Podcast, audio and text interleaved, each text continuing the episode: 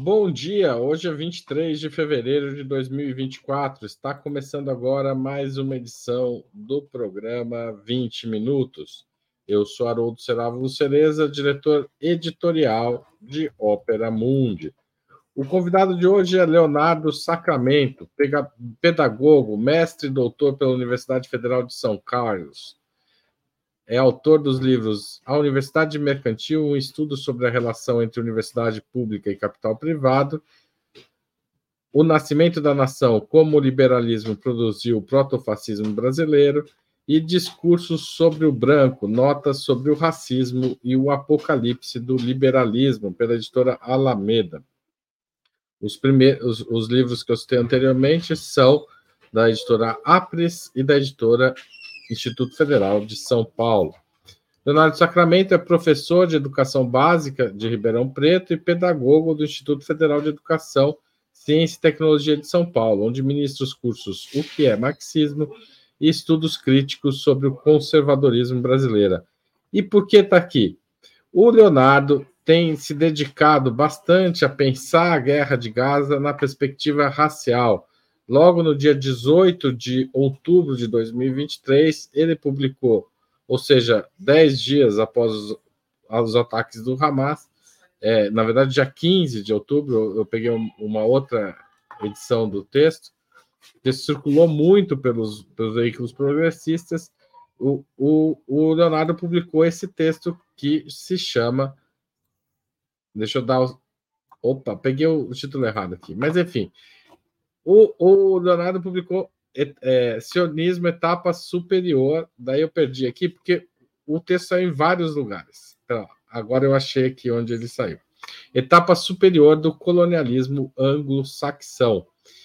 E é, o Leonardo bate muito na tecla de que Israel é uma invenção da anglo-saxônica instrumentalizada recorrentemente ao longo das décadas por Estados Unidos e Inglaterra então, nós vamos discutir a questão de Gaza na perspectiva racial com Leonardo. Vai ser bem interessante. A gente começa depois da vinheta.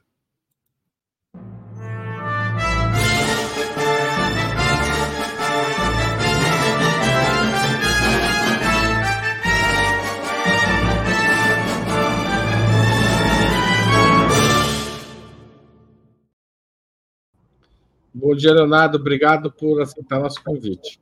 Bom dia, Haroldo. Eu que agradeço pelo convite. Leonardo, você começa seu texto escrevendo o seguinte: o sionismo é uma forma de supremacia racial branca e europeia sobre os árabes, um instrumento dos interesses capitalistas e ocidentais sobre o Oriente Médio. É uma variação contemporânea da racialização do século XIX visto pelo Ocidente como meio poderoso de intervenção na principal região produtora de gás e petróleo do planeta. Como que a raça se insere na questão da, da disputa pelo território palestino? Por que o sionismo pode ser entendido como uma, uma, uma, uma ideologia racista? Bom, é, o sionismo, é, como todas as teorias nacionais do, surgidas no século XIX, são teorias que se fundamentam em determinados preceitos que cientificamente, obviamente, são arbitrários, mas que cientificamente no século XIX e até no começo do século XX eram considerados plenamente válidos, né? Então, o, e é bom lembrar isso, né? Porque a gente trata a ciência, ah, é uma questão é fantasiosa, mas na verdade era o conhecimento científico e a produção liberal é, contemporânea, né? Contemporânea do, do período, né? Do século XIX, do século XX, que em certo sentido é defendido até hoje.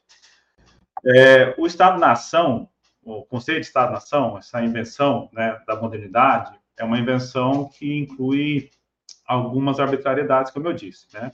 Então, uma suposta homogeneidade cultural, uma suposta homogeneidade linguística, uma suposta homogeneidade é, racial, né? E um normalmente um mito fundador. Né? É, nos Estados Unidos, por exemplo, é a chegada dos peregrinos que teriam fundado numa região perfeita, como um discreto Quebim, Democracia da América, e que estariam destinados, porque era o povo perfeito, no ambiente perfeito, falando um idioma perfeito, com uma língua, um idioma único, com uma língua única e superior aos nativos, e estavam destinados a guiar o mundo ao desenvolvimento, e era por isso ser uma sociedade plenamente democrática, que depois virou o Destino Manifesto. A mesma coisa em relação aos anglo-saxões para com os irlandeses, e a mesmíssima coisa os alemães em relação àqueles que não eram considerados germânicos, porque o mito fundador da Alemanha nazista, né, da compreensão nazista, é a, é a, é a, é a, é a germanidade, né? Então, a racialização do século XIX, é, racialização que é um produto do liberalismo do século XIX, é uma racialização que vai hierarquizar todos os povos, etnias e, e transformar em raças, né? Mas todos os povos e etnias do planeta estabelecendo uma, uma pirâmide em que os brancos estariam fadados ao desenvolvimento e ao controle da, do planeta e os outros povos estariam fadados a serem controlados ou a serem extintos, né? O sionismo, como o pan-eslavismo, como o pan-germanismo, como a, o anglo-saxonismo, né? É, é, uma teoria criada nesse, justamente nesse período, né? Como no Brasil a política do embranquecimento, né, o Jim Crow nos Estados Unidos, o apartheid no século XX na África do Sul e sucessivamente. Né, a dominação inglesa na Índia, na, na Inglaterra, na, na, China, enfim. Né, e cria-se nesse momento, né, e é bom lembrar né, que o sionismo é um produto de uma parcela do judaísmo, né, que são os judeus askenazes. Né, os judeus europeus brancos e que foram ocidentalizados. E, portanto, se apropriaram dessa perspectiva de formação de um Estado-nação sobre um local completamente arbitrário, porque é baseado no mito fundador que é religioso, né? exclusivamente religioso, em que teria ocorrido há dois mil anos uma diáspora, etc. Eles teriam sido expulsos e aí haveria teria ocorrido, ocorreu de fato a dispersão do povo do povo dos povos judeus, né? É, então, nesse sentido, o, o, o sionismo é um projeto de intervenção de uma compreensão racializada para a formação de um Estado-nação no Oriente Médio. E é bom lembrar que os outros judeus, né, os judeus orientais e os judeus etíopes, né, os Beta Israel, chegaram muito tempo depois em contextos completamente distintos e é, e até abordei isso no outro texto, eles são tão racializados quanto os imigrantes são na, na, Europa, os negros são no Brasil, nos Estados Unidos e assim sucessivamente, né? A ponto dos judeus orientais, na década de 70, terem criado um movimento denominado Panteras Negras, em homenagem às Panteras Negras norte-americanos, evidenciando que eles enxergavam uma similaridade nos contextos norte-americano e Israel do ponto de vista racial. Agora, um dos argumentos é, pró-Israel é de que é um povo sem terra e que precisa de terra, certo? E que eles têm origem na Palestina. É, como é que entra a hierarquia racial na ideia de que eles têm o direito e os palestinos não a essa terra. Como é que entra esse jogo? Como é que se articula o sionismo com essa, digamos, o direito à colonização pelo viés racial? Porque todo, todo o processo de colonização do século XVIII, do século XIX em diante, envolve necessariamente substituição étnica. Todos. Né? Não há nenhuma exceção no planeta e basta pegar o, justamente o continente americano como um grande exemplo, né? É... Então, se existe um povo, né, naquele território e aquele território está destinado de uma maneira absolutamente religiosa, divina, a ser de um outro povo, cabe a esse povo a substituição, é, literalmente, implantar uma política de substituição étnica, né? como aconteceu, por exemplo, em São Paulo, no Noroeste Paulista, com os brancos no começo do século XX com os caiagangues, né, que foram dizimados e foram colocados imigrantes europeus no lugar, né. É, isso é uma tônica da ocidentalidade, é uma tônica do, do um, da formação de um Estado-nação moderno, né? É, e nesse aspecto, é, não há como dissociar a formação de um Estado-nação em 1940, onde já existe uma população etnicamente distinta, né? É, com a, a, a, a, perspectiva de substituição étnico-racial. Né? Isso é, é, é que eu estou querendo dizer o seguinte: não há lastro histórico que divirja dessa prática. Não há, né? Todo... Isso quer dizer que o que Israel está fazendo, na verdade, reproduz experiências anteriores. É, é, a, é a dinâmica da formação do Estado-nação por potências europeias, né? Dentro de uma concepção eurocêntrica, é, branca, de expansão de capitais, né?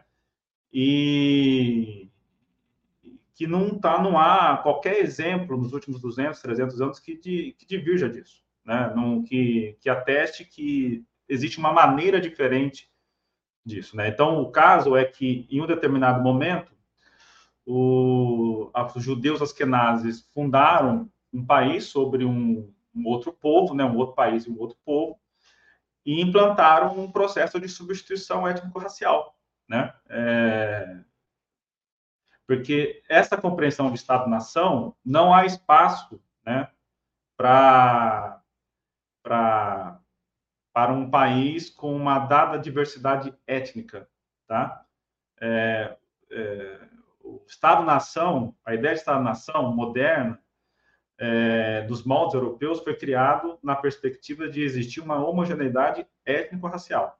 Né? Por isso que todos os países, em algum determinado momento, procuraram embranquecer os seus países. Assim, é, é, é, é uma, é uma tônica. Não há. E o Israel, Israel implanta essa política. Qual é a questão, a questão de Israel? Ele não implantou essa política no século XIX, no começo do século XX. Ele implanta no século XXI, aos olhos de todos, né? É, então, ele aplica. Começa no século XX, né? Mas, de certa forma, está fazendo isso no século XXI. No século XXI, assim, a, quando eu digo implanta no século XX, aos olhos de todos. Hoje você, você vê a guerra ao vivo, né? Praticamente. Né? Você vê o processo de genocídio ao vivo. A gente não viu o processo de genocídio dos povos indígenas, né? É, a gente tem uma referência normalmente com dados muito primários, muito difíceis de serem conseguidos, ou dados secundários. A gente não tem uma filmagem, não tem uma fotografia, não tem uma pessoa falando, não tem foto de crianças mortas, né? Então, o que Israel está fazendo é um, é um processo, um, a implantação de um projeto racializado, racista, e que envolve, sim, um, aplicação de medidas e de prática de genocídio. O, Leonardo, eu só vou fazer um parênteses aqui, porque essa eu sou do Oeste Paulista. E, e quando eu, tava, eu teve um período que eu estudei ciências sociais na USP, eu não me formei, mas eu estudei. É, e eu, e eu, um dos livros que me marcaram, que eu comprei ali na, na faculdade, assim, por acaso, encontrei um livro publicado por uma editora do interior, do, de uma universidade do interior, é, é um livro que se chama As Guerras dos Índios Cangangue, do Lúcio Tadeu Mota. Sim, sim. E eu, esse livro foi muito marcante na minha formação, porque eu conheci, assim, eu, eu, eu tinha contato né, com descendentes de cangangues, guaranis, mas tinha, e com o discurso do vazio demográfico, que era aplicado, nesse caso da guerra do, dos cangangues, para a região do norte do Paraná. Sim. O que hoje não é possível falar é em vazio demográfico em Gaza. Sim. Certo? Né? Porque em Gaza a gente tem uma população, aliás, já forçadamente vivendo num, na maior densidade populacional do planeta. O que, que muda entre uma situação em que você pode pelo menos fazer o discurso do vazio demográfico e outra em que você tem essa, esse nível de presença humana? O reforço e o aprofundamento do mito fundador, que no caso aqui é, é dogmático porque é religioso. Né? E esse é o problema. Né? Porque tanto o sionismo judaico quanto o sionismo cristão, eles estão irmanados na... Porque o sionismo, se você pega, por exemplo, algumas teorias, algumas, algumas visões neopentecostais, hoje no Brasil, nos Estados Unidos, não há apenas uma defesa do povo escolhido, né, e da necessidade do retorno é, do Estado de Israel, da grande Israel, para a volta do Messias, porque esse é um mito religioso, né? Mas há necessidade do extermínio dos palestinos, considerados filisteus. Né? Então, é, é, hoje a extrema direita, né? E aí só a extrema direita pode fazer isso, né? Abertamente, né? Falar isso como fala, né? Hoje, o que justifica o confinamento em Gaza e esse genocídio em Gaza é a radicalização de um mito fundador religioso, teocrático, dogmático e fundamentalista. É, e, e por isso que, muito provavelmente, a diplomacia não vai conseguir resolver isso. Tá? É, é, não, não há mais retorno, na minha opinião né? É, os meios terão que ser outros. O, o, que outros meios, Leonardo? Ou um, um conflito, uma guerra que envolva o Oriente Médio, outros países, o, sim, uma mudança radical da posição dos Estados Unidos, que eu acho muito difícil. É, da Inglaterra, também acho muito difícil, né? embora a Inglaterra esteja um pouco distanciada hoje do, dos Estados Unidos em relação a, a, a, esse momento da guerra, né? Mas é, eu não vejo a extrema-direita israelense e a extrema-direita internacional em um caminho de retorno ou mesmo de, de simplesmente parar, né? Simplesmente estacionar onde está. É, não há mais retorno. É isso que eu acho que a esquerda e os e aqueles que defendem o povo palestino e o Estado de Israel têm que entender. Não há mais retorno para essa extrema-direita. Certo. O presidente Lula fez um discurso, na verdade, durante uma coletiva é, na África, especificamente é, na Etiópia, isso. Obrigada. Eu estou com a cabeça. Imagina. Minha memória já está especificamente na Etiópia, dizendo, fazendo uma comparação entre o morticínio em Gaza e a, a, a decisão do Hitler de exterminar o povo judaico. Essa fala repercutiu muito e muita gente critica o presidente Lula. Como você viu essa, esse posicionamento do presidente Lula? Bom, eu vou, assim, politicamente, é uma frase, é uma frase correta, né?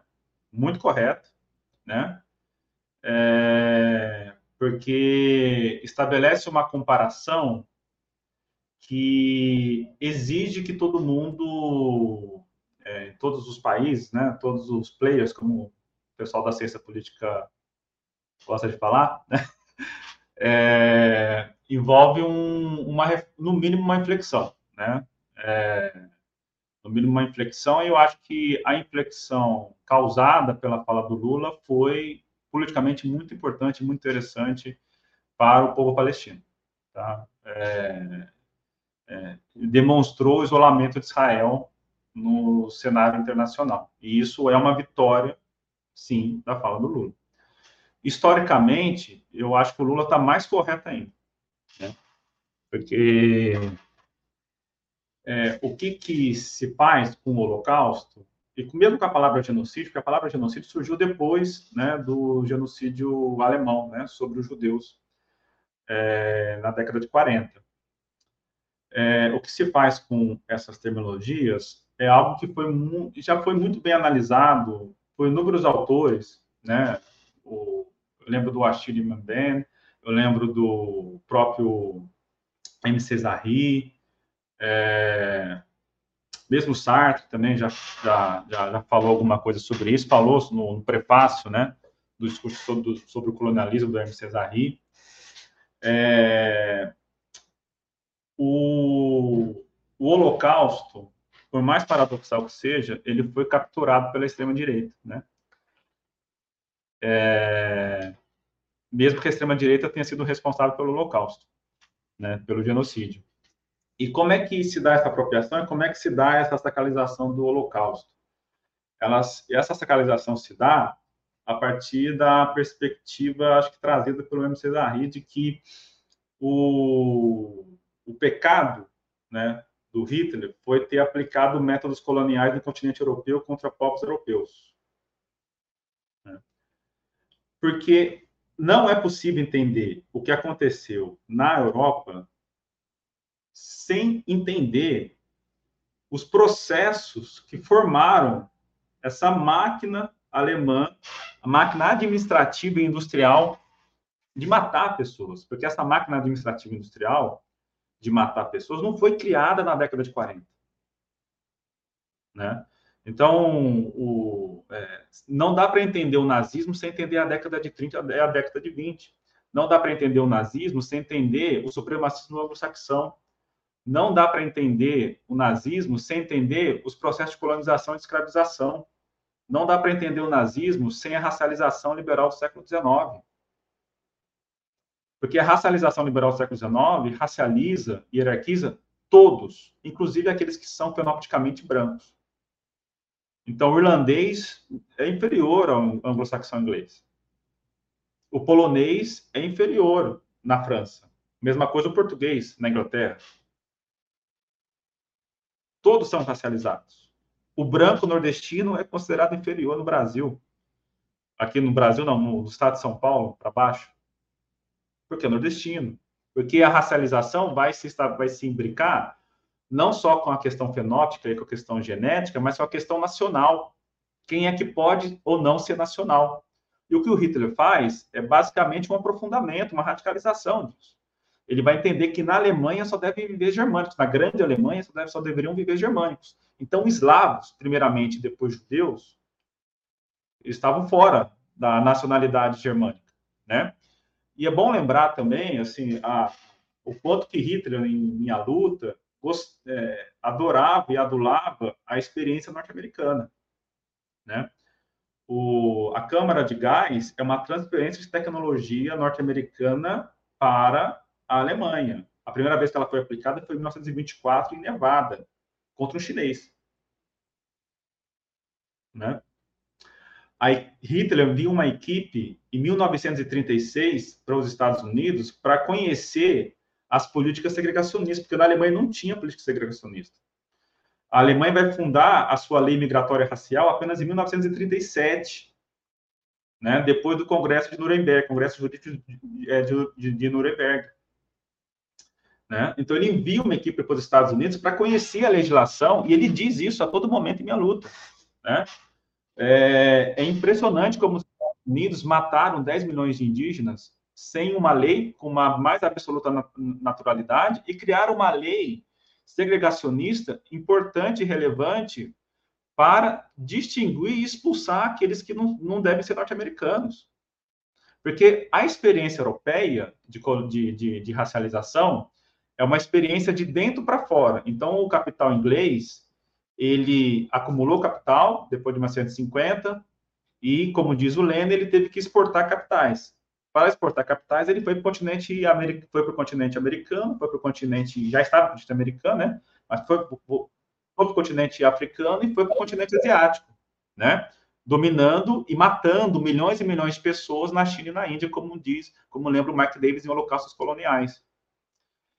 É, essa toda essa a, a, a, o Hitler, né? Ele ele, ele, ele compreendia, né? o seu movimento como um movimento de continuidade de em relação ao imperialismo anglo-saxão, em relação às experiências norte-americanas, né? Ele não pegou. Então, é, essa desvinculação que é feita, em que o nazismo seria único, em que o Holocausto seria único, tem algumas funções, né? A primeira função é classificar os holocaustos e os genocídios cometidos pelos europeus fora da Europa como não genocídios e não holocaustos, como algo meramente fortuito, que simplesmente teria acontecido. Né? Eu até escrevi recentemente, teve um texto uma vez do, não lembro se foi super interessante ou UOL, em que fala do Leopoldo II na Bélgica, e o começo do texto é mais ou menos assim: olha, os europeus não iam para o continente africano para matar, né? É, então foi algo que inicialmente não foi planejado, etc. Ou seja, foi sem querer, né? Foi, foi absoluta, foi, foi sem querer querendo, né? Essa é o, o esse, então você acaba naturalizando todo o genocídio dos povos indígenas, a escravização, o genocídio dos, dos povos originários na Oceania, né? O que aconteceu na China e na Índia, né? Principalmente que mais de 100 milhões de pessoas foram mortas e morreram no período vitoriano. Tudo isso é dado como algo absolutamente natural, que faz parte do processo civilizatório, é quase o humanitismo do Quincas Borba, do, do Machado de Assis, né? Aos vencedores as batatas, aos vencidos ódio e compaixão, né? É, e lembrando que, no, concomitante ao Holocausto alemão sobre os judeus, ocorreu o Holocausto inglês sobre os indianos em Bengala, né? Em que morreram literalmente a mesma quantidade de pessoas. É, é um número impressionante. É, a primeira é, vez que eu me deparei com esse número, eu tomei um susto. Eu falei, como assim? Morreram 4, 6 milhões de pessoas no mesmo período. Agora, a questão não é porque a gente se importa só com o holocausto, holocausto alemão sobre os, sobre os, sobre os judeus askenazes. Não é só, não é isso. É porque que na historiografia, por que que essa discussão que nós estamos fazendo agora não leva em consideração e não se importa, né, literalmente, não faz a, não estabelece a mesma relação, a mesma a mesma a mesma igualdade, no mínimo, né, é, com o holocausto, o genocídio que ocorrido na, na Índia pelo, pelo Churchill, né, aplicado pelo Churchill. Né. Essa naturalização é uma racialização que tem como fundo a animalização, né, é, que é o que o Netanyahu fala sobre os palestinos, né, que eles são a civilização e os palestinos são o, os animais, né, os bárbaros. Né. É, então, é, é, a fala do Lula é uma fala cientificamente exata. Esse, é, essa, esse falso moralismo que foi colocado só na imprensa brasileira, deixar bem claro também, né? É um falso moralismo é, que leva em consideração que aquilo que acontece no continente europeu é algo muito, muito, muito pior do que aconteceu, que acontece nos outros continentes. Basta lembrar aqui a fala daquele, daquele, as duas falas, tanto do jornalista norte-americano quanto um promotor ucraniano, quando começou a guerra da Ucrânia, em que era uma guerra diferente, porque agora estavam morrendo pessoas brancas, parecidas com eles, né? Logo no começo, não sei se você vai lembrar. Lembro, lembro dessa fala, mas eu não lembro o nome do jornalista, Leonardo. Não, era um jornalista, eu também não lembro, era um jornalista, se não me engano, né, não sei se era da Fox, enfim, não vou assim, mas era um jornalista norte-americano e, e um Leonardo, você acha que a fala do Lula joga luz sobre esses genocídios nos países é, da América, da África e da Ásia? E é por isso que ele encontrou um apoio, se não explícito, explícito de alguns líderes, mas não houve nenhuma, nenhum é, chefe de Estado além do Netanyahu, a contestá-lo, né? Sim, né? Mesmo o Blink veio, esteve aqui no Brasil, ele na prática ele não contestou também, assim, não estou falando nem o, assim, é, para ver a, o grau de sandice do, do, genocídio que o Netanyahu aplica sobre o povo palestino. Mas, é, voltando aqui à pergunta, eu acho, eu entendo que a fala do Lula, por ser cientificamente correta, é uma fala também politicamente correta, não só para o contexto é, palestino, mas para o contexto do mundo sul global. Né? Porque o sul global, todo país do sul global tem um genocídio para contar. Né? Um genocídio que não é reconhecido. Um genocídio que é ignorado. Um genocídio é, que muitas vezes é não só ignorado, como é colocado para debaixo do tapete para que nunca mais se fale sobre, né? É, então a fala do Lula é uma fala que está muito coadunada com não é só com os interesses políticos do sul global, mas com eu diria com que com a ontologia do sul global, com a razão de ser do sul global, com a forma como o sul global se vê politicamente hoje e a forma como o sul global se vê historicamente, como povos que foram explorados, escravizados, mortos, né? É, então, eu entendo. Essa fala do Lula, acho que é uma fala que joga. Você vê, né? O MC Zahri escreveu isso na década de 50, 60, né?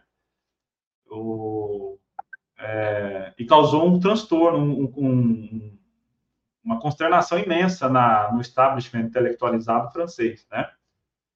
É, e o Lula, um chefe de Estado com, de um país que tem uma importância muito grande, né? É o principal país aqui da América Latina é, e, e, é um dos grandes, um dos principais países do sul global, o Lula, o Brasil, né? Falar isso, eu acho que acaba encontrando, acaba não, encontrou respaldo político e ontológico de praticamente todos os povos do sul global. O Leonardo, inclusive tem um artigo de opinião publicado pela Deutsche Welle, que é uma agência de notícias alemã, Sim.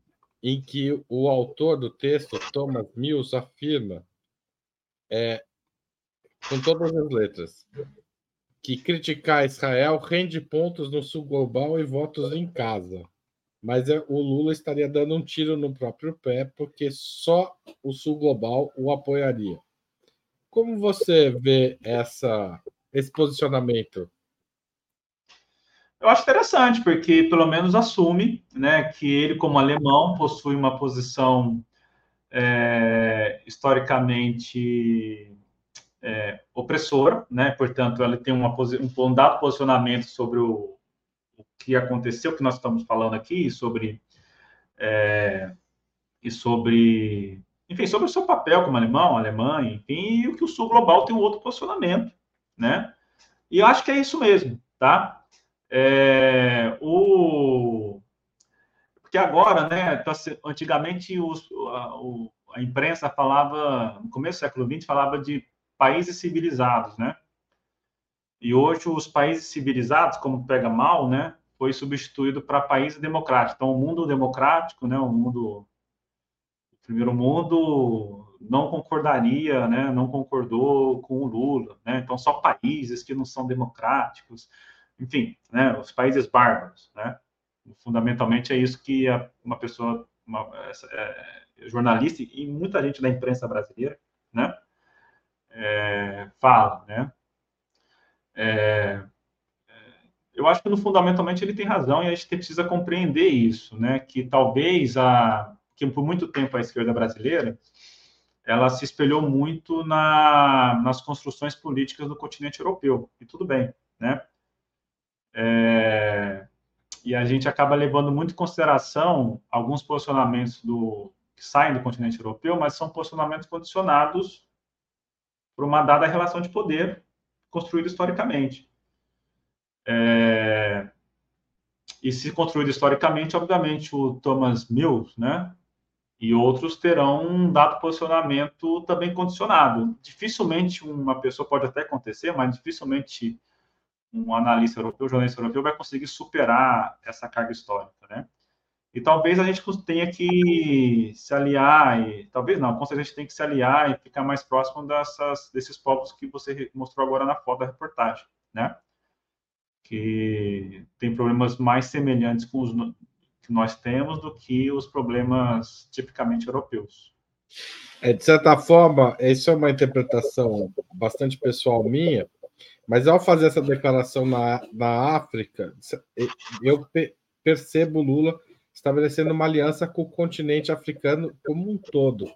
Sim. E não só. É, seria diferente se ele fizesse essa declaração no Brasil, em Israel ou na própria Alemanha, né? Ele está se posicionando é, de fora mesmo, né?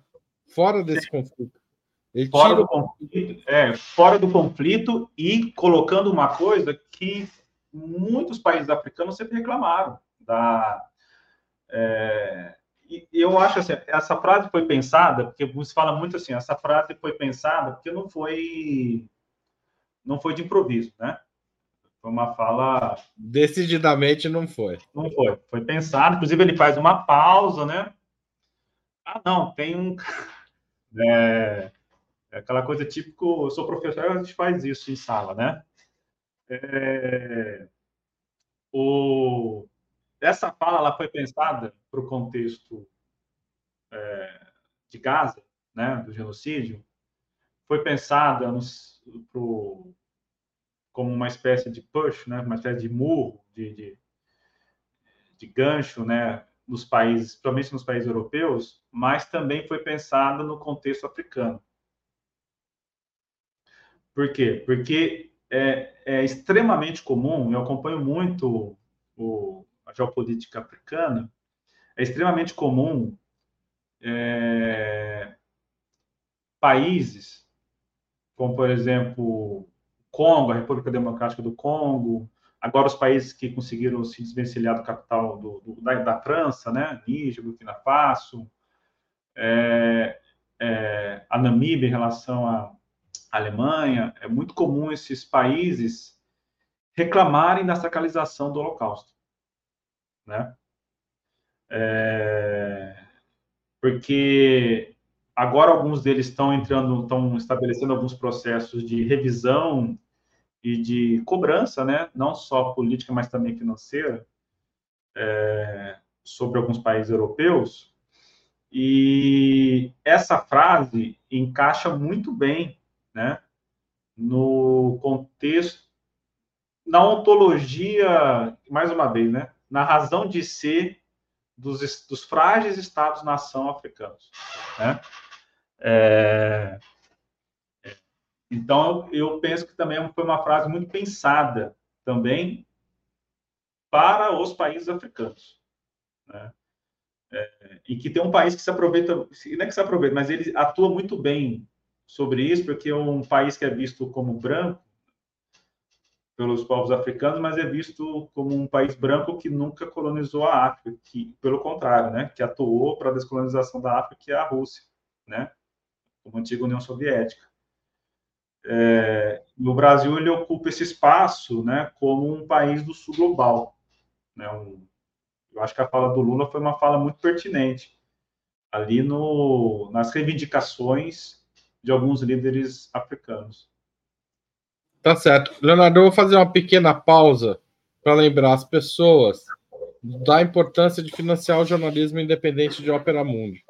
Né? Vocês que devem assistir Opera Mundi, de vez em quando devem ligar a Globo ou a Globo News e devem estar acompanhando a cobertura de Gaza feita por eles. Para ter vozes que se contraponham a essa cobertura, é importante ter veículos como Opera Mundi, certo? É, por isso, eu queria agradecer ao novo membro pagante aqui do canal, na verdade a nova, a Amada de Fátima, deve ser Maria de Fátima. Se tiver errado, peço desculpas. E queria agradecer a todo mundo que manda super chat, super sticker, pix, apoia@operamundi.com ou faz assinatura solidária no site em www.operamundi.com.br/apoio. Tá certo? Entra lá no site também, no alto do Opera Mundi, tem lá, barra, tem um, um botãozinho de apoio que você pode clicar e escolher uma faixa de contribuição. Nosso jornalismo é mantido essencialmente pela contribuição dos espectadores e dos leitores. A nossa maior fonte de receita são as assinaturas e esses gêneros alternativos de nos apoiar, tá bom? Obrigado a você que já apoia e obrigado a você que vai vir a apoiar também. Leonardo, é, eu tenho o, o, um dos, dos nossos espectadores fala que branquitude, que está no título da, da, da nossa conversa, é um conceito que os lacaios do imperialismo inventaram para não denunciarem a burguesia. Eu queria que você fizesse a crítica, a sua crítica, tanto ao, ao nosso título quanto ao comentário do nosso espectador.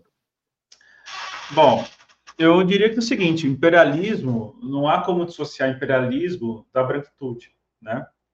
É, porque o imperialismo é, pra, é o seguinte: se todos os povos, todas as etnias, todas as raças tivessem a mesma valoração social, todos teriam o mesmo valor, da, o mesmo valor de força de trabalho.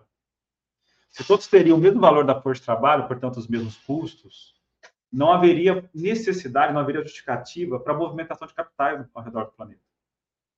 O capital caminha né, em direção para, para a exploração e sobreexploração em, sobre povos que, que são racializados negativamente. Tá? Essa é uma dinâmica do capitalismo. Então, dissociar essa dinâmica do capitalismo do imperialismo significa não compreender o imperialismo. Entender que o imperialismo é apenas a chegada de empresas, né? Mas tá, beleza, mas por que, que as empresas estão chegando aqui? Estão chegando aqui em busca de matérias-primas e força de trabalho mais, mais barata, né? Por que, que as empresas vão para o continente africano de uma determinada maneira, vão para o continente asiático de outra maneira? Para entender essas nuances, né? E, portanto, atuar sobre as classes trabalhadoras nacionais, porque isso é importante para as classes trabalhadoras nacionais, é importante deixar isso claro, né?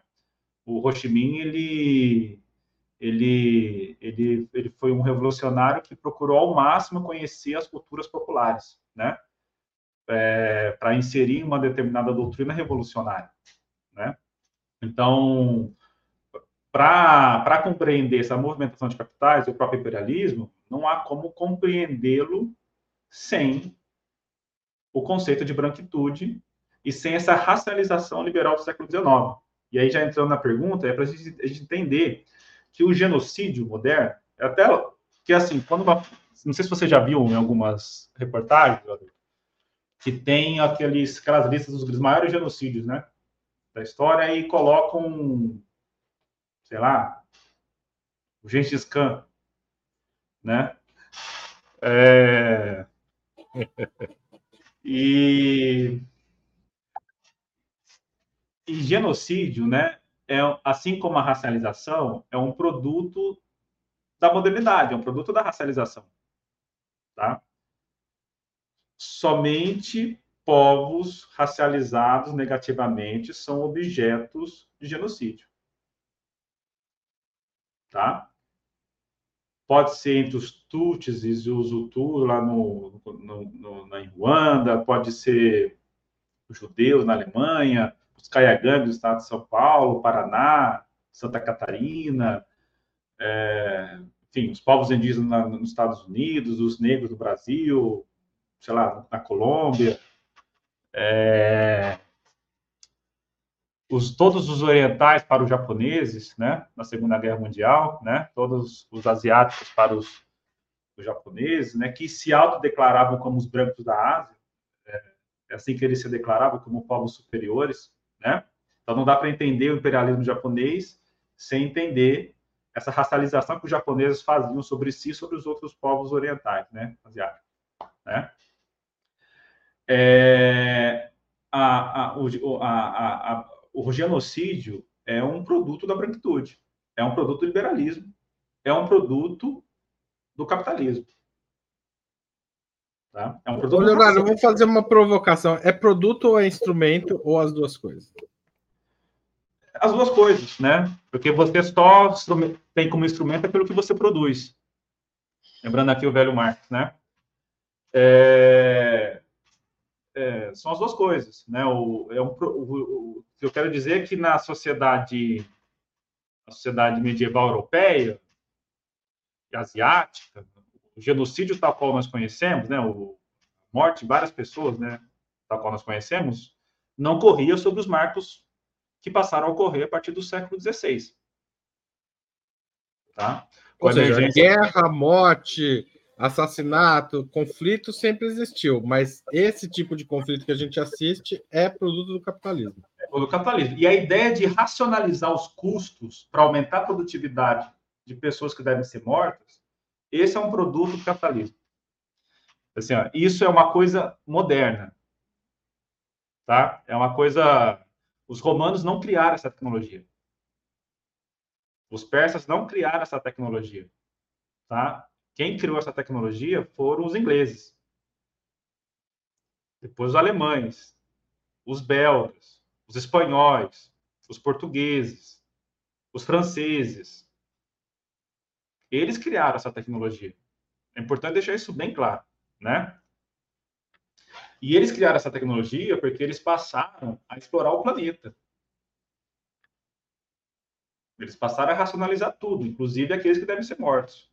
Não só a extração de matéria-prima, não só pela exploração, mas também a eliminação de reserva industrial de, reserva industrial de força de trabalho em determinado país.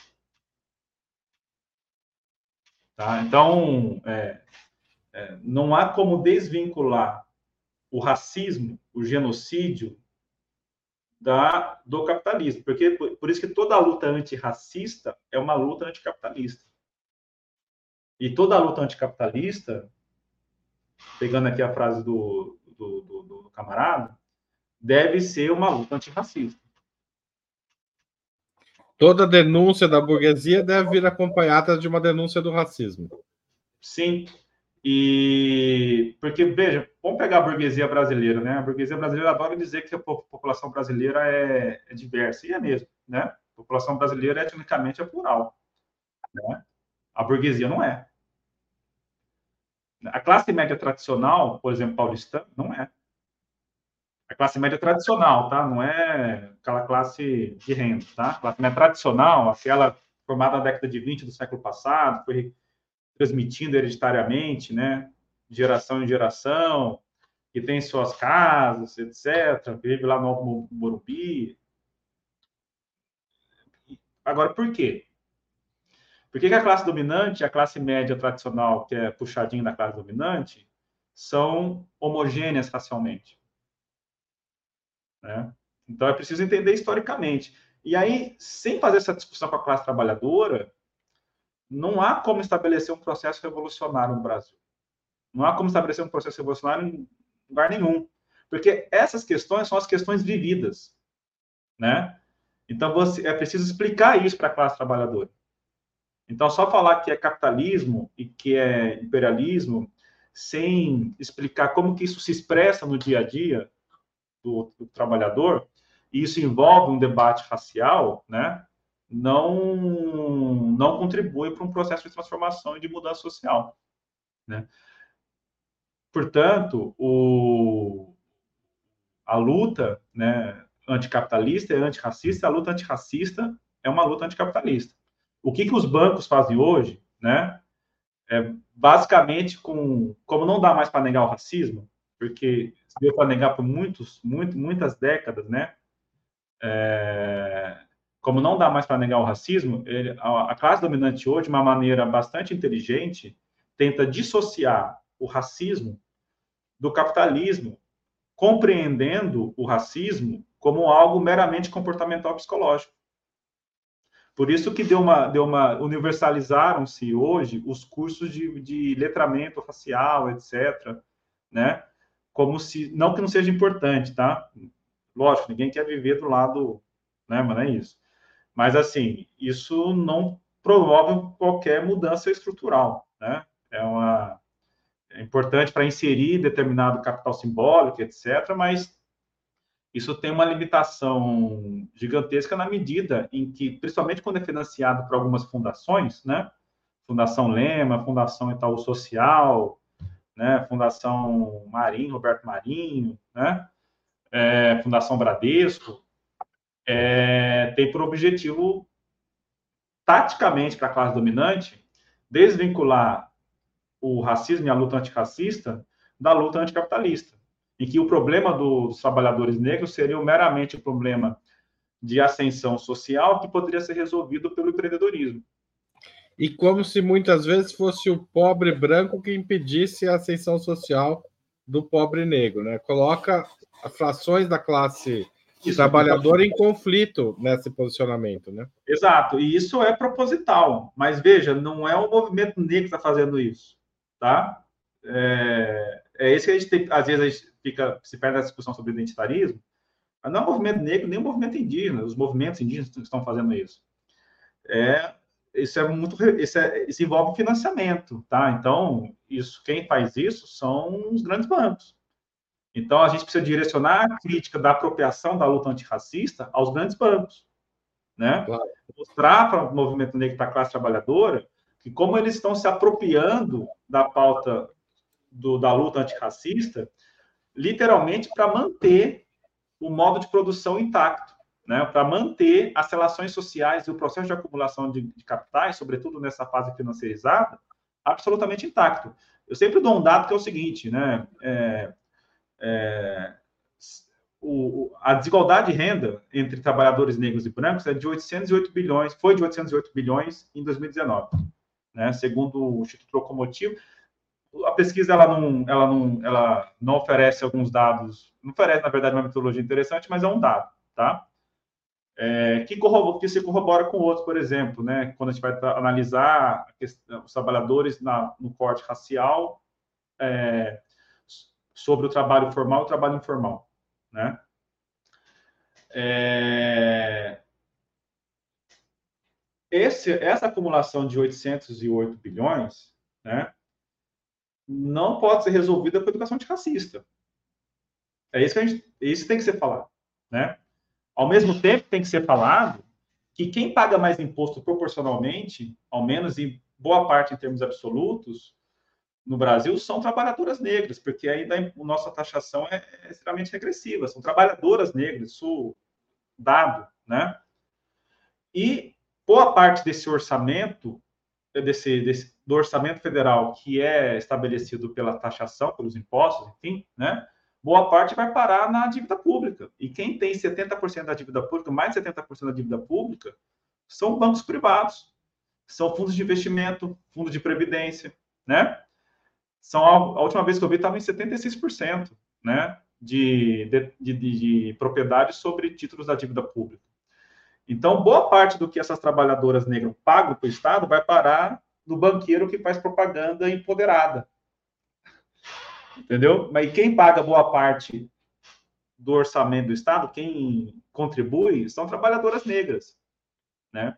Então, essa hipocrisia, essa contradição, esse paradoxo, é que tem que ser explicitado para a classe trabalhadora, né? E, e, eu acho que é um grande erro falar, não, isso não existe, né? Não existe isso, é um grande erro que não, que não corresponde com a realidade e que também não tem qualquer função política de dialogar com a classe trabalhadora. Porque a classe trabalhadora sabe que existe, tá? A classe trabalhadora, ela, ela sabe que ela vê que a polícia prende, bate, mata, como na, Operação Escudo. Ela, é, o sujeito tem uma pena maior, não conseguiu, não consegue prosseguir os estudos, tem que trabalhar cedo.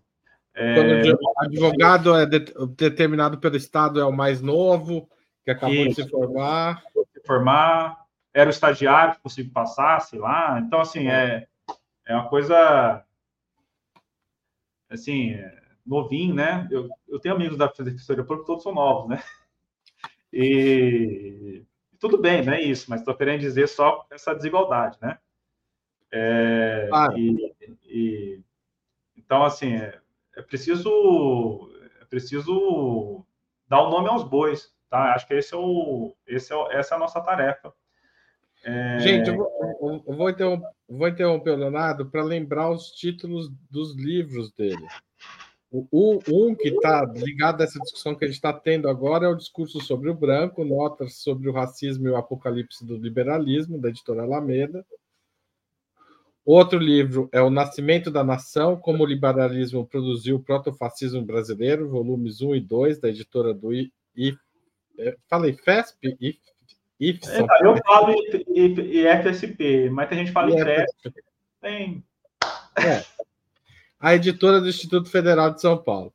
E o terceiro livro que, que, do Leonardo, que a gente mencionou no começo, mas estou pondo agora de novo, é a Universidade Mercantil, um estudo sobre a relação entre universidade pública e o capital privado, tá certo? Quem quiser conhecer mais os textos do Leonardo. Aproveito que a gente sugeriu esses livros para falar da promoção é, que a gente está. A gente está com uma campanha, a, a editora Ateliê está fornecendo 40% em diversos livros do seu catálogo para assinantes do Opera Mundi. Então, olha lá, Edição e Revolução, História do PCB, Pagu, vários livros interessantes para você que gosta desses temas. São mais de 20 títulos, o cupom de desconto está no seu e-mail e está também na área de comunidades do YouTube. Editora Ateliê, tá certo?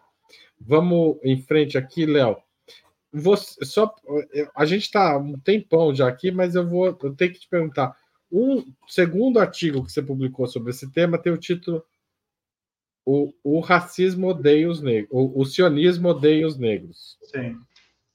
Por que o sionismo odeia os negros? Porque é, no artigo, né, eu eu começo falando da, da exoneração da, da reitora, né, da, da, dos, é, da Universidade de Harvard, mas o objetivo principalmente é trabalhar com, a, o contexto israelense, não é nem com o norte-americano, contexto israelense e contexto brasileiro, né? É, o, esse artigo ele foi antecedido por um outro chamado o sionismo e bolsonarismo, né? É, abordando as similaridades entre esses dois movimentos políticos de extrema direita, tá? Bolsonarismo é um movimento de extrema direita brasileiro. Eu trabalho mais o bolsonarismo no livro da editora da, do, do Instituto Federal também, o Nascimento da Nação, como o liberalismo produziu o protofascismo brasileiro, né? É, e, enfim, e no, nesse terceiro artigo, né, o, eu falo de como que os. Porque existe uma, uma, uma divisão racial entre as comunidades judaicas, não é só a questão do árabe, né, ou do palestino que está em Israel, ou árabe israelense, enfim, né. É, os judeus, eles tem mais ou menos mais três, quatro composições, eu vou abordar mais duas aqui, três, né? Que são os judeus askenazi, né? É isso, os sefardistas, né? Não, tá? É... Então, eu vou abordar isso. Os judeus askenazi são aqueles judeus brancos europeus ali, do, também do leste europeu, né? Eu vou chamar aqui de judeus orientais, tá? Para ficar mais fácil, né? que são aqueles judeus que foram obrigados a ir para Israel, porque após a guerra de 1948, eles se viram é, numa situação bastante complicada, porque existiam, eles viviam muito bem até então, né? No Marrocos, Irã, é, Irã ainda tem uma comunidade muito grande, né? Mas, sei lá, Iêmen, né? E foram obrigados a ir para Israel depois da do Nakba, né? Depois de 1948, que acabou causando, acabou causando uma grande repulsa ali na, na região. É, e há os judeus Beta Israel, que são judeus etíopes que foram que migraram né, para a, a, o Israel. Depois de Israel sofreu uma sanção é, na ONU, inclusive apoiada pelo Brasil, né, de que equiparando sionismo a racismo. E aí uma das formas que Israel encontrou para tentar superar esse estigma e reverter essa resolução foi a imigração dos, dos beta Israel, dos judeus que viviam na Etiópia, né? É, que sofreu ali as consequências de uma guerra civil. Esses povos, tanto os judeus orientais quanto os judeus etíopes, passaram por campos de concentração, que eles chamavam de campos de assimilação. Assimilação do quê? Da ocidentalidade, né? porque eles eram considerados bárbaros demais para Israel imaginário. Os judeus orientais, eles sofreram, sofrem ainda, porque todos eles vivem à margem da sociedade, tanto é que todos, todo o establishment político, todo primeiro, todos os primeiros-ministros né, israelenses são, são judeus askenazes, foram judeus askenazes. Né? Não teve nenhum outro, nenhum outro tipo de judeu, digamos assim, que conseguiu ocupar essa cadeira, e mesmo os ministérios, tá? É, esse, os judeus orientais, eles, ao serem colocados em campos de concentração, ele houve uma separação, né, dos filhos com as famílias, porque eles acreditavam que os filhos deveriam ser reeducados, né? Era mais fácil educar, etc.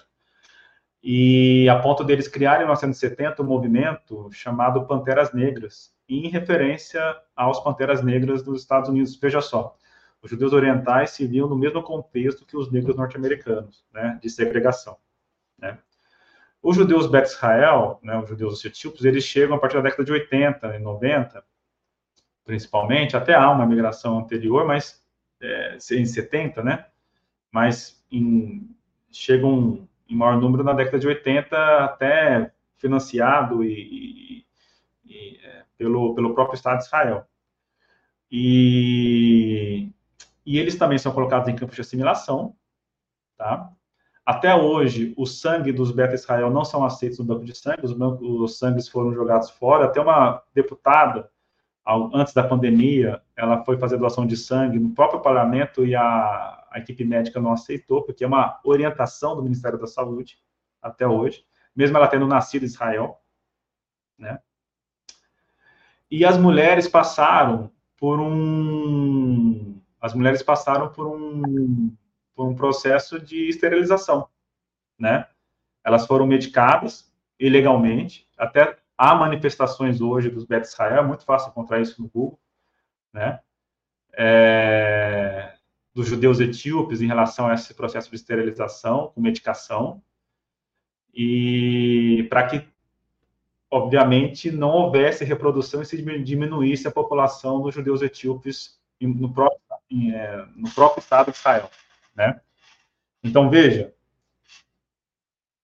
é, o, isso dentro de Israel é um dado né, de como que a questão da branquitude não está dissociada do sionismo. Tá? Não é um projeto dos judeus orientais que viviam no Oriente Médio. Não é um projeto dos judeus etíopes que hoje vivem em Israel, que viviam na Etiópia. Né? É um projeto fruto da, da, da, do, da, da construção dos estados-nação, né?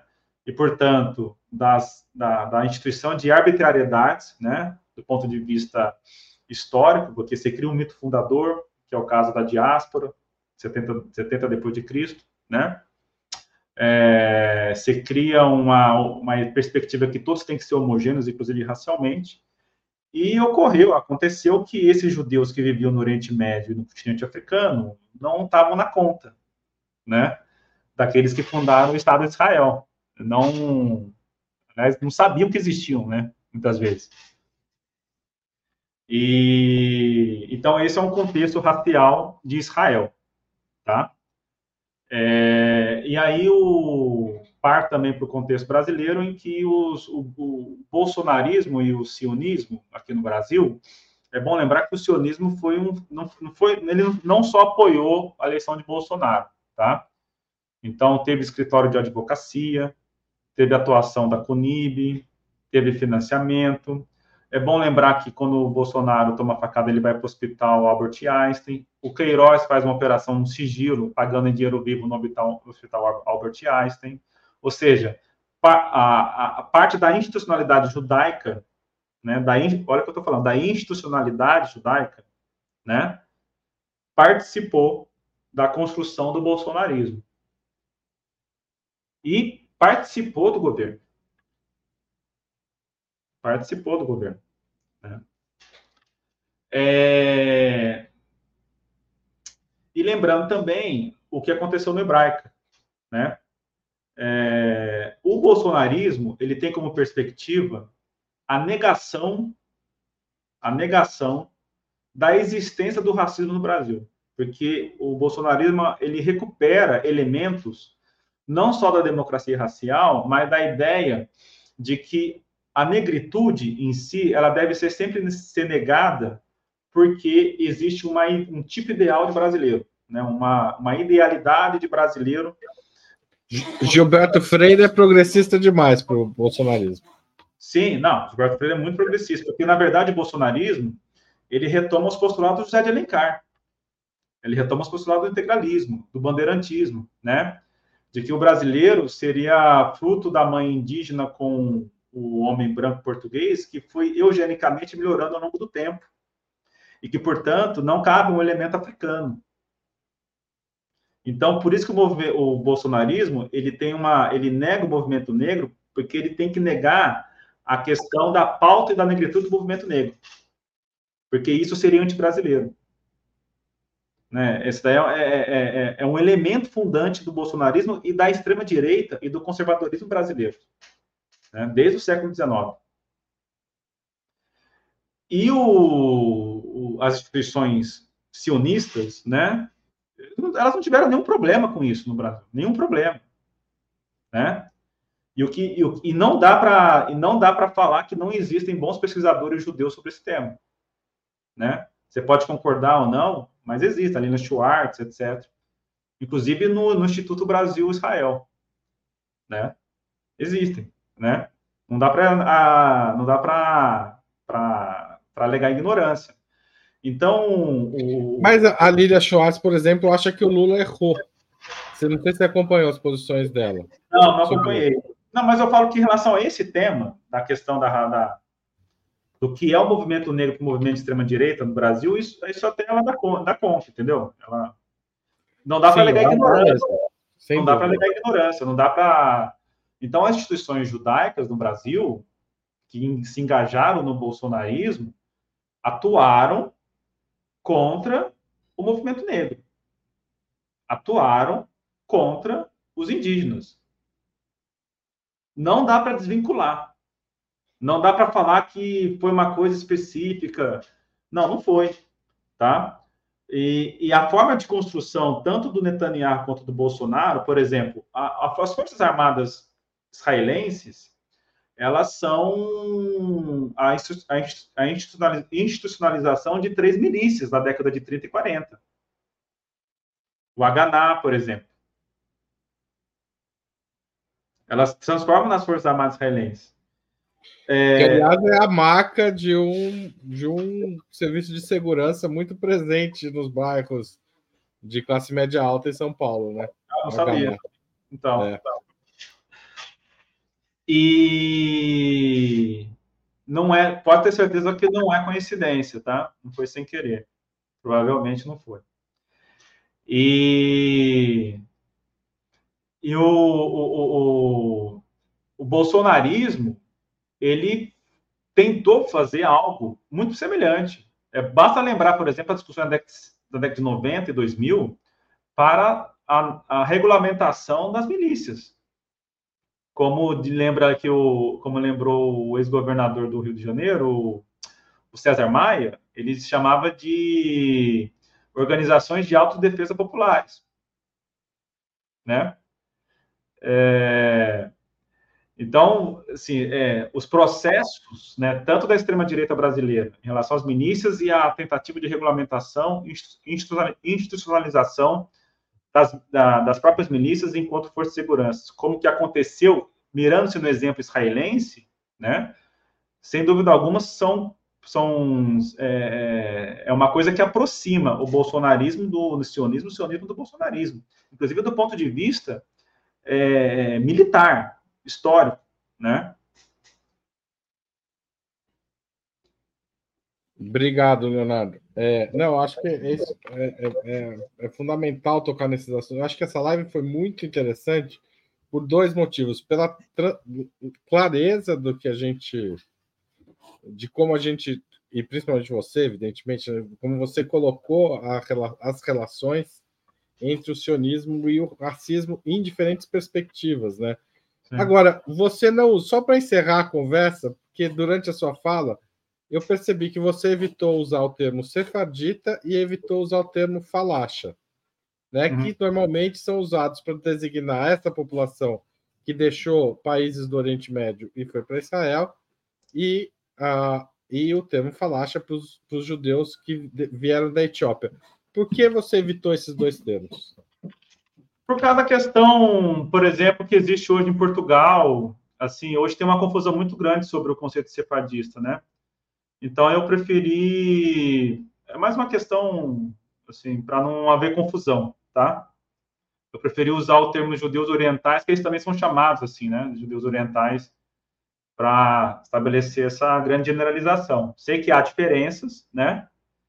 Mas eu, enfim, para não, enfim, que eu sei que tem um processo, não sei, algumas pessoas tem um processo é, específico, né, de reconhecimento ou não em Portugal, etc., que envolve também coisas que, ante que antecedem muito o 1947, 1948, que eu preferi não. Para deixar bem claro que foram pessoas que migraram para Israel nesse período, tá? Que viviam ali no Oriente Médio, etc. Tá? Foi mais nesse sentido. Uma questão mais, sei lá. Tá. E Falácia também você evitou por quê? Não sei, não, foi mais por. Foi mais por. Uma questão metodológica, você prefere não, não, não, Aí foi mais, não, foi mais, não, foi mais uma, foi mais uma generalização. Assim, falácia. É que não é assim, o Bet Israel é como é como é como é, é como eles é, o, é como normalmente eles falácia é, é um modo pejorativo né?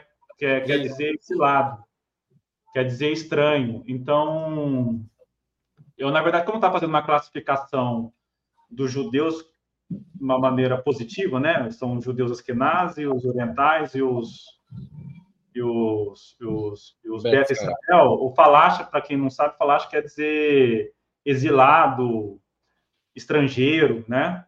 Que normalmente é uma nomenclatura usada para classificar o, os Bet Israel, né? Deus o tio. Ó, tem um, um dos internautas cujo nome não sei pronunciar, me corrigiu de que, a empresa chama Aganai, não Haavara. Eu não sei se você falou. Então foi um erro.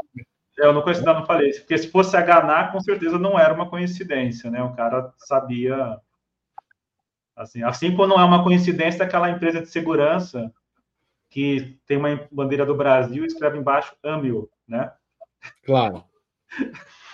E uma, uma das maiores fabricantes de bomba é, de gás, de pimenta, essas bombas anti-manifestação, se chama Condor no Brasil. Ah, é? É. Eles não escondem. A gente é que não, não quer ver, Leonardo. É, a gente que não quer ver. Acho que a gente precisa ver, né? Ver, falar, para saber de fato que essa questão do capital simbólico para a direita né, é uma coisa importante. Né? É uma coisa que eles levam muito, muito a sério isso. De propaganda, né?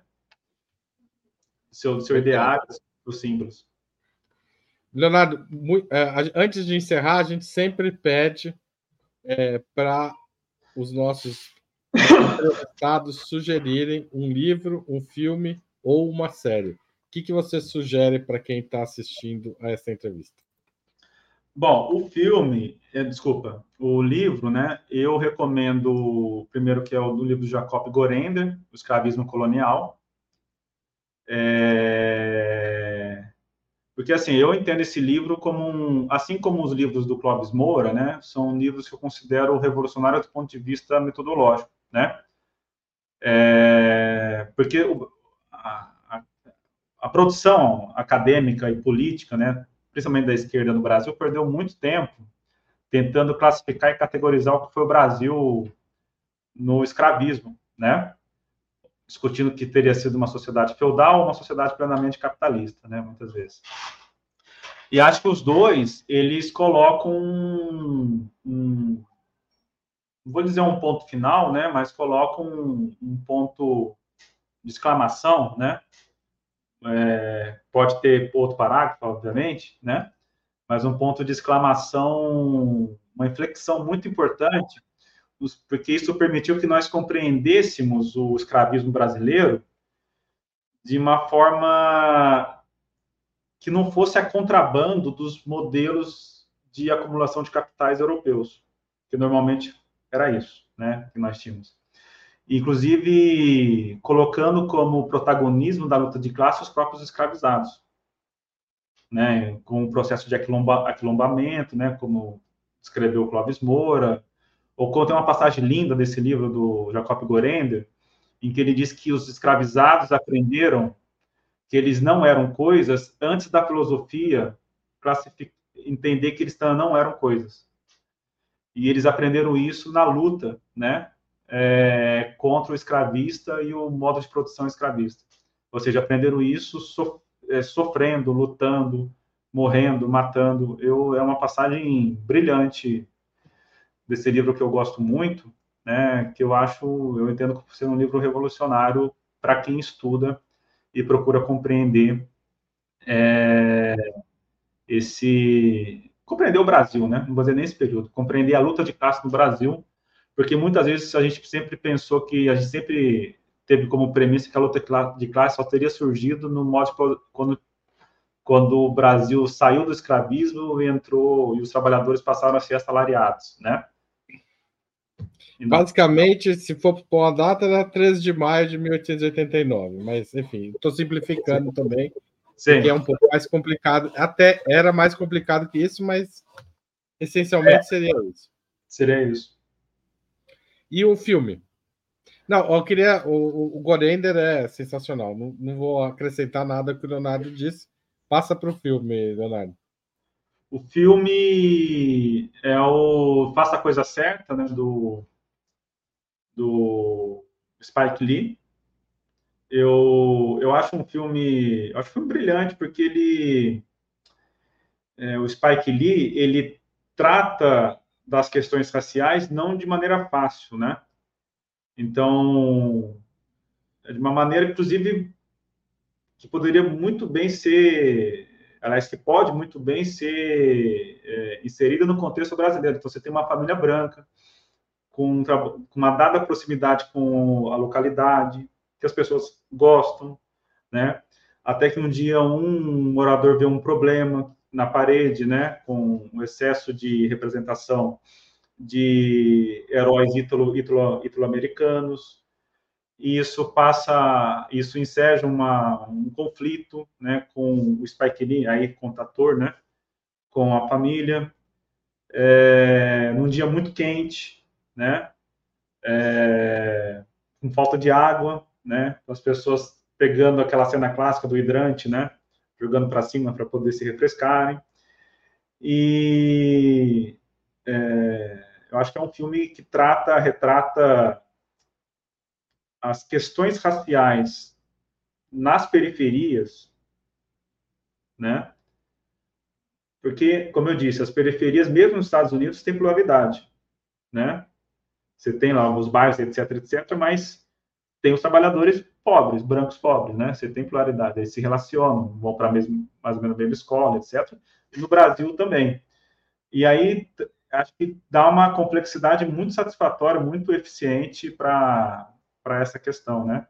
Para as questões raciais na classe trabalhadora, com pequeno comerciante, etc., né?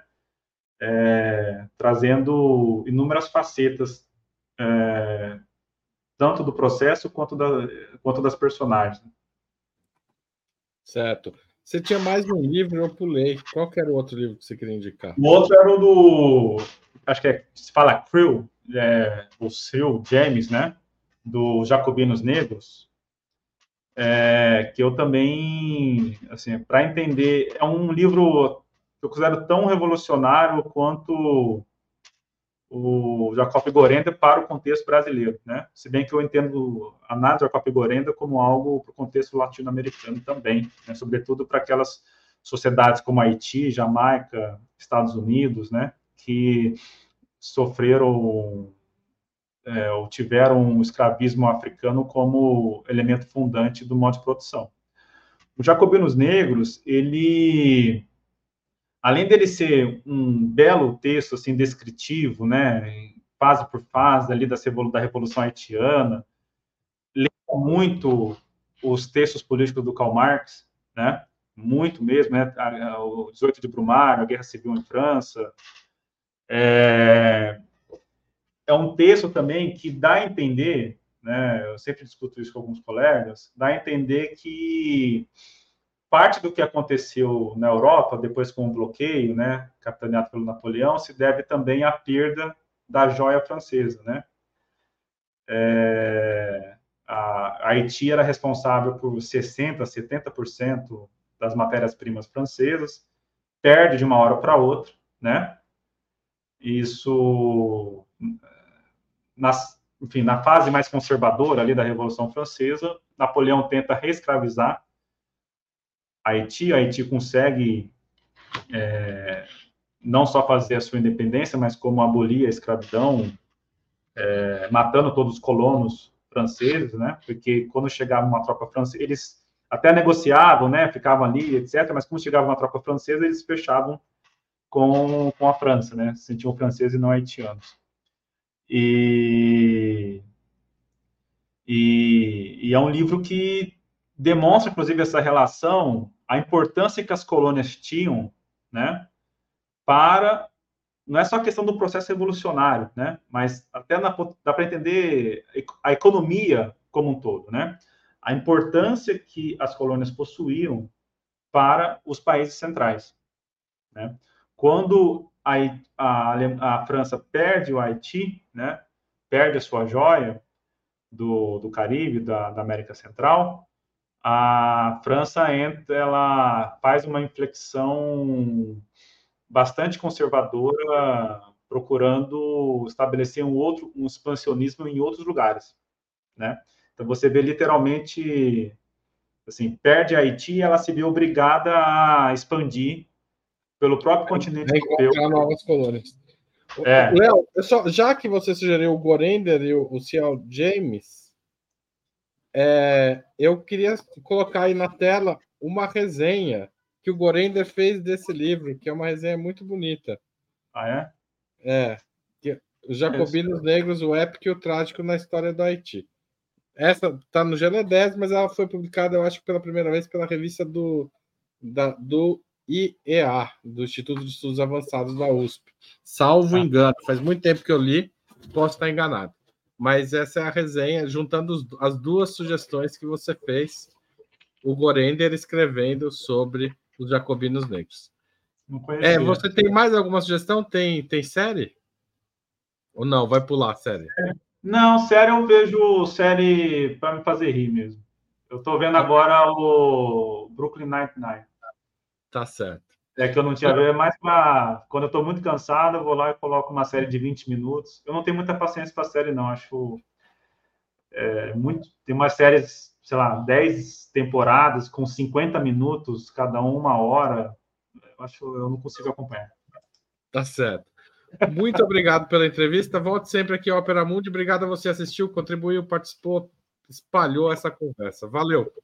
Valeu, gente. Muito obrigado. Tchau, tchau.